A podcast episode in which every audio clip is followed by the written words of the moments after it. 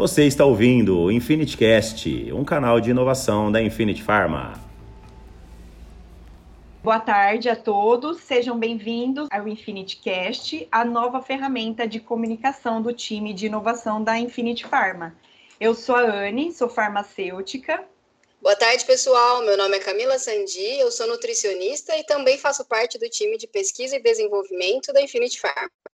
E hoje, no episódio de estreia do Infinity Cast, nós conversaremos com o professor Alexandre Gabarra, professor doutor do curso de Educação Física do Instituto de Biociências da Universidade Estadual Paulista, no campus de Rio Claro. Ele também é coordenador do Programa de Pós-Graduação em Desenvolvimento Humano e Tecnologias, onde realiza pesquisas nas áreas de obesidade, diabetes e exercício físico. É, boa tarde, professor Alexandre. Gostaria de agradecer a sua presença aqui, a sua participação no nosso primeiro podcast e abordando já um assunto que faz parte da sua rotina de pesquisa, assim como é, na área de docência também, certo? Certo. Boa tarde, Anne, tudo bom? Eu que agradeço pelo convite e, e deixo aqui que é uma satisfação enorme estar podendo colaborar de alguma forma com a empresa de vocês. O tema de hoje abordado no podcast será síndrome metabólica e obesidade.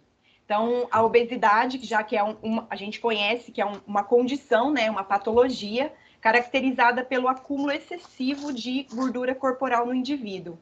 É, já sabendo disso, é, eu queria perguntar para você, professor, como que a gente pode distinguir a obesidade da síndrome metabólica? Existe algum critério para classificação?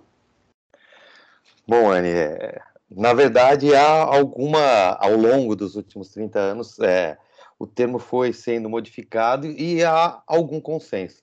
O primeiro é que, assim, é, a obesidade é uma doença já muito bem estabelecida. Então, você entende? É uma doença, a obesidade, que resulta de, do binômio de baixo nível de atividade física associado a alta ingestão calórica, que leva ao acúmulo de gordura, uhum. que no caso da obesidade pode ser principalmente visceral ou também junto subcutânea.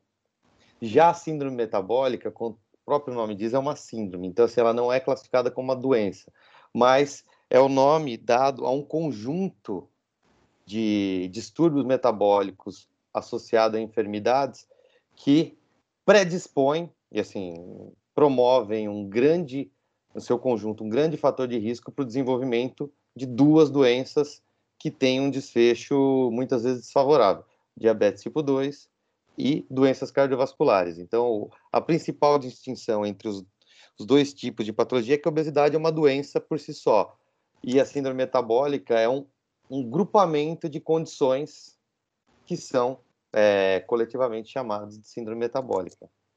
Então, você pode ter muitas vezes indivíduos com síndrome metabólica uhum. que não são obesos, mas que têm um, um, grande acúmulo de gordura visceral, ou seja, uhum.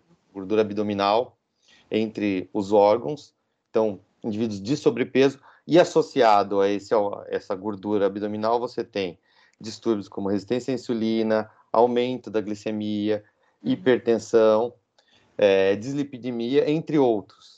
Então, você vê que, assim, a, as doenças associadas a, a classificadas na síndrome metabólica, os distúrbios são as mesmas comorbidades muitas vezes observadas em indivíduos obesos, mas não necessariamente síndrome metabólica vai acontecer só em obeso, ela pode acontecer já em indivíduos com sobrepeso.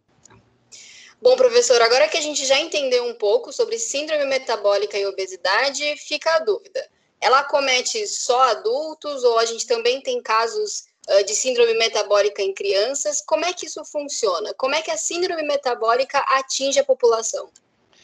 Então, é...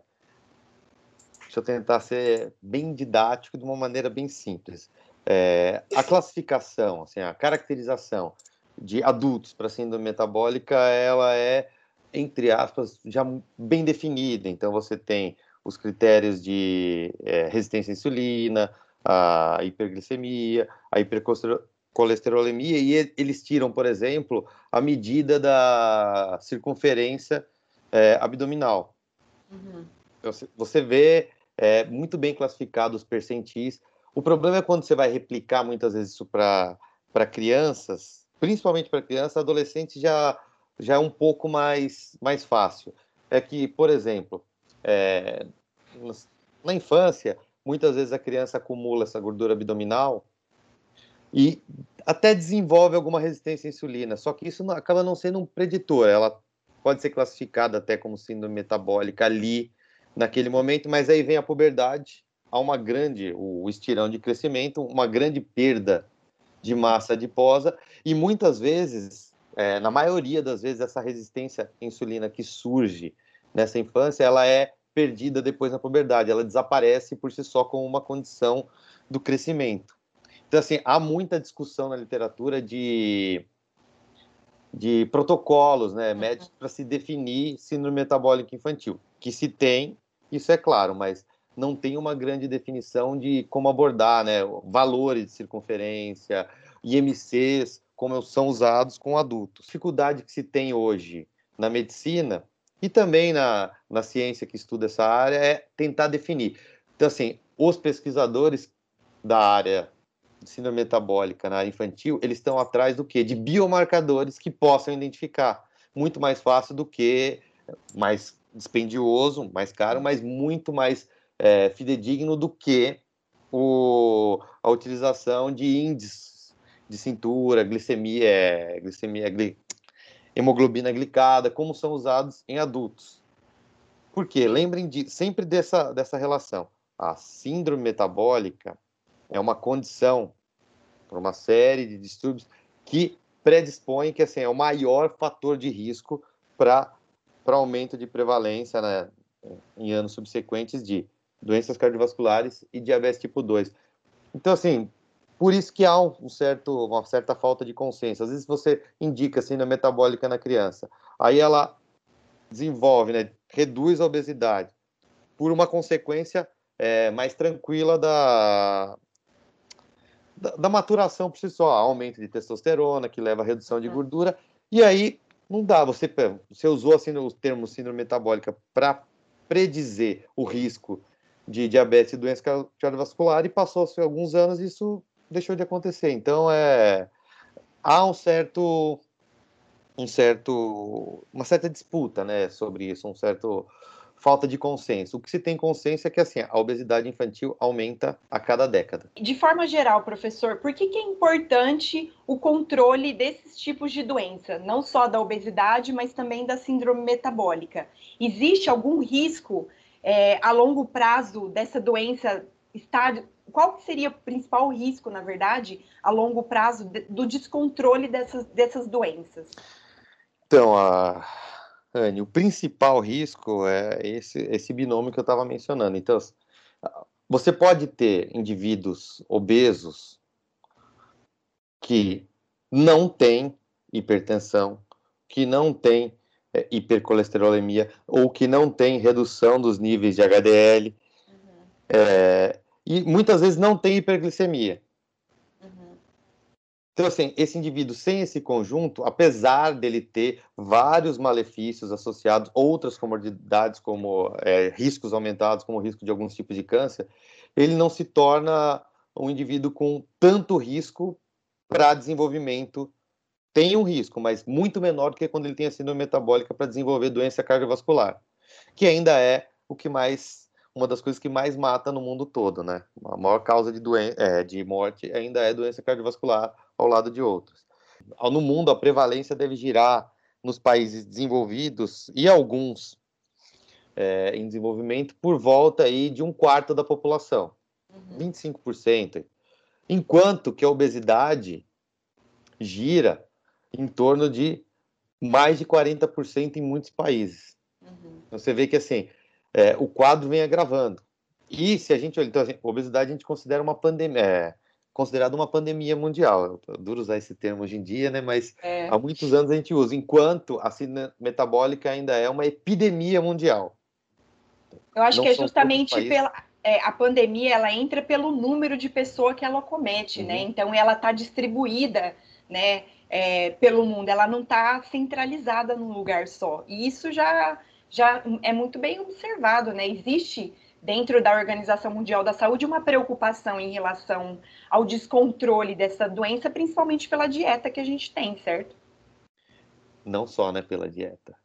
É, é o binômio. Um doce. Hoje, é. hoje a gente tem muito bem é, caracterizado o binômio baixo nível de atividade física associado à ingestão.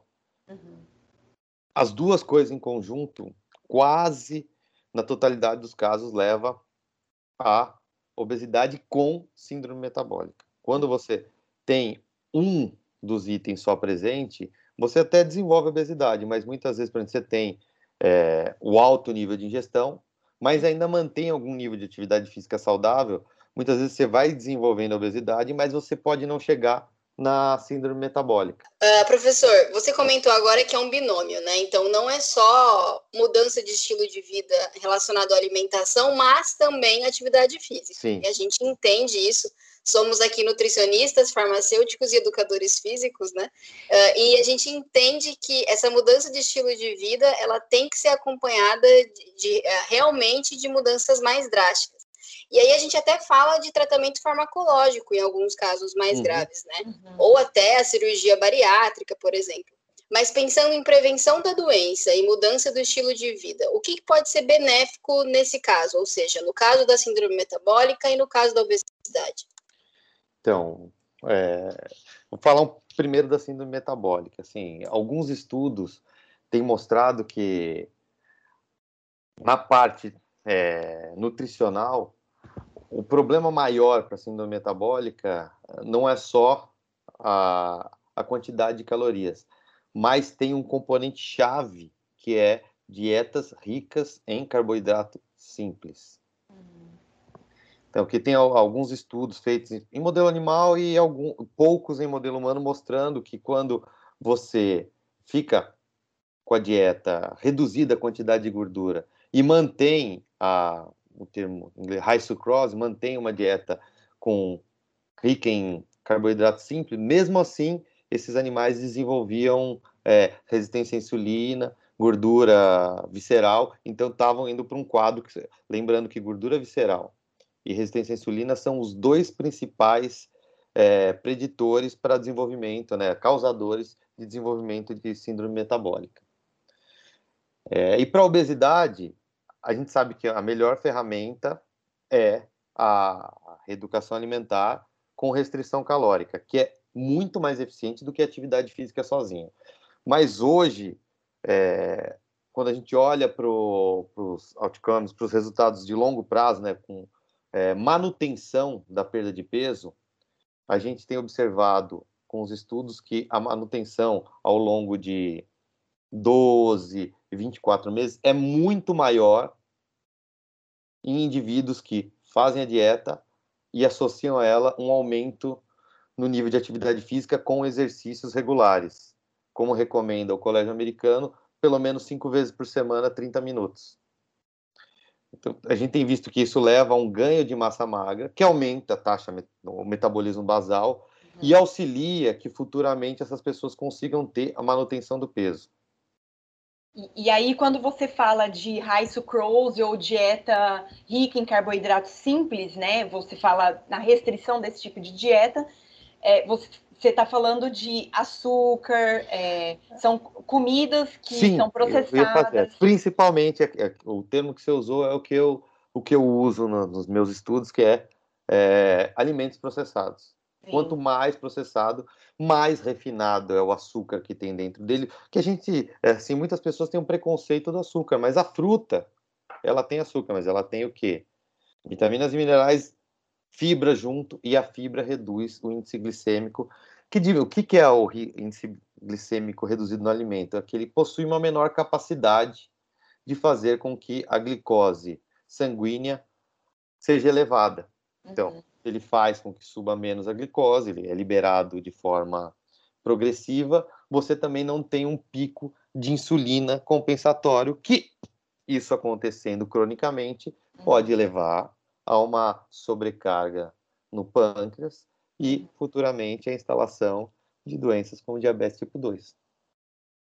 Nossa, excelente. Professor, quando a gente fala de consumo excessivo de açúcar, muitas pessoas elas não têm noção da quantidade que isso significa, né? Então, quanto é muito?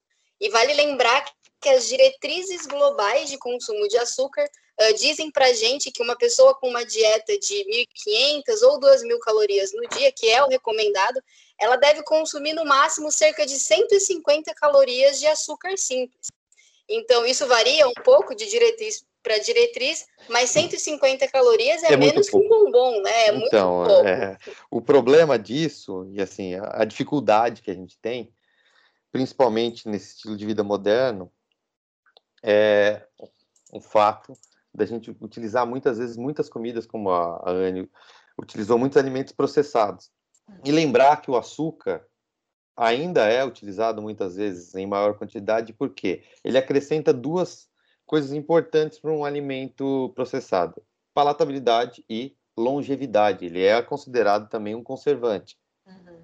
E aí eu brinco que assim, eu dou aula também de nutrição esportiva, comento um pouco com meus alunos muitas vezes que assim a gente é, esquece quando vai levar para conta muitas vezes que quase todos os alimentos industrializados ele tem dois dois alimentos, né? dois ingredientes. Um hoje a gente não até faz parte da abordagem da síndrome metabólica que é o sódio e o outro é o açúcar, presente até na nossa pasta de dente, ele está presente em tudo. Uhum. Então, assim, é, quando você fala em 150, realmente, se você come é, produtos industrializados, 150 é muito pouco, não é pouco, é muito pouco. O que a gente pode fazer, às vezes, para compensar é o que acontece com boa parte da alimentação ocidental é baixo nível de fibra, que é outra coisa que se torna bastante importante. Quando você tem um nível um pouco mais alto de fibra, você sempre, você pode não mexer, Camila, com o, o índice glicêmico do alimento, mas a gente usa um outro termo, carga glicêmica da refeição. Então, quando você pega, às vezes, alimentos com índice glicêmico alto e você coloca, acrescenta fibra, você modula a carga glicêmica da, da refeição, colaborando com o resultado final. Então, assim, o que a gente estava falando assim, o binômio é muito importante, então. Uhum. Ao meu entender, e assim, hoje é um consenso na literatura que o, o que mais, é, dentre as alterações de estilo de vida, que mais promovem é, perda de peso é a dieta. E a que promove qualidade para a dieta é dieta associada a exercício físico. Mas o binômio atividade física e dieta, ele é particularmente eficaz na infância e na adolescência. Então, assim, é, só pegando de gancho o que a Camila falou sobre é, medicação, ele, esse binômio, é o principal fator de prevenção para desenvolvimento futuro. E para tratamento também na infância, porque a gente sabe que a maior parte dos medicamentos utilizados para combater a obesidade e associadamente a síndrome metabólica, eles têm inúmeros efeitos colaterais. Mexem com o sistema nervoso é. central, muitas vezes causam dependência, depressão. Então, na infância e adolescência, é, não seria algo é, recomendado. O principal é. E eles têm, o principal é mudança de, atividade, de estilo de vida, porque eles têm é, uma capacidade muito grande oxidativa. Então, eles têm uma, uma grande condição de perder gordura corporal, que na vida adulta, principalmente com o avançar da idade, acima dos 40 anos, se torna muito difícil. Mais, bem mais. Agora que a gente está falando de, de alimentação, que a gente entrou nessa parte de, de melhora da dieta e focando em, em, em é, alimentos mais saudáveis, é, alguns trabalhos já mostram o efeito de alguns nutracêuticos e, e de algumas plantas também, tanto no manejo quanto na manutenção dessa, dessa síndrome e às vezes também na obesidade. Professor, como que é essa, essa, é, essa relação do uso de nutracêutico e de algumas plantas é, para esse tipo de, de patologia, ou no, no, caso da síndrome, elas, elas, por que, que elas são benéficas em relação ao tratamento medicamentoso? O primeiro ponto, é, eu já toquei, mas vale a pena frisar, é que a, os, os, as drogas, né, os fármacos, uhum. para esse tipo de doença, eles têm inúmeros efeitos colaterais e muitas vezes preços elevados. E quando você trata com essa terapia alternativa, você descarta quase de forma exponencial os efeitos colaterais. Quando você usa muitas vezes essas, esses extratos de plantas isolados ou em sua totalidade, e você tem, pode não ter os efeitos muitas vezes potentes, esses bioativos. O que tem muita, muitos estudos associados é o, o chá verde, uhum. o princípio ativo dele. Então, assim, que atua como que vai desde efeito anti-inflamatório, é, e aproveitando para lembrar que o estado inflamatório é algo presente tanto na obesidade quanto na síndrome metabólica uhum. e nas doenças cardiovasculares.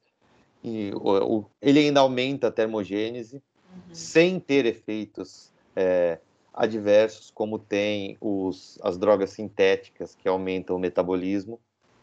Ele mexe, então, com o sistema nervoso central, mas de uma forma mais branda, como supressor de apetite, mas sem efeitos colaterais. Porque vamos entender que o chá verde, o efeito dele, ele é mais, é, menos é, agudo, é algo um pouco mais leve, mas que em longo prazo tem, tem tido efeitos é, significativos em aumento de metabolismo, em termogênese induzida, uhum.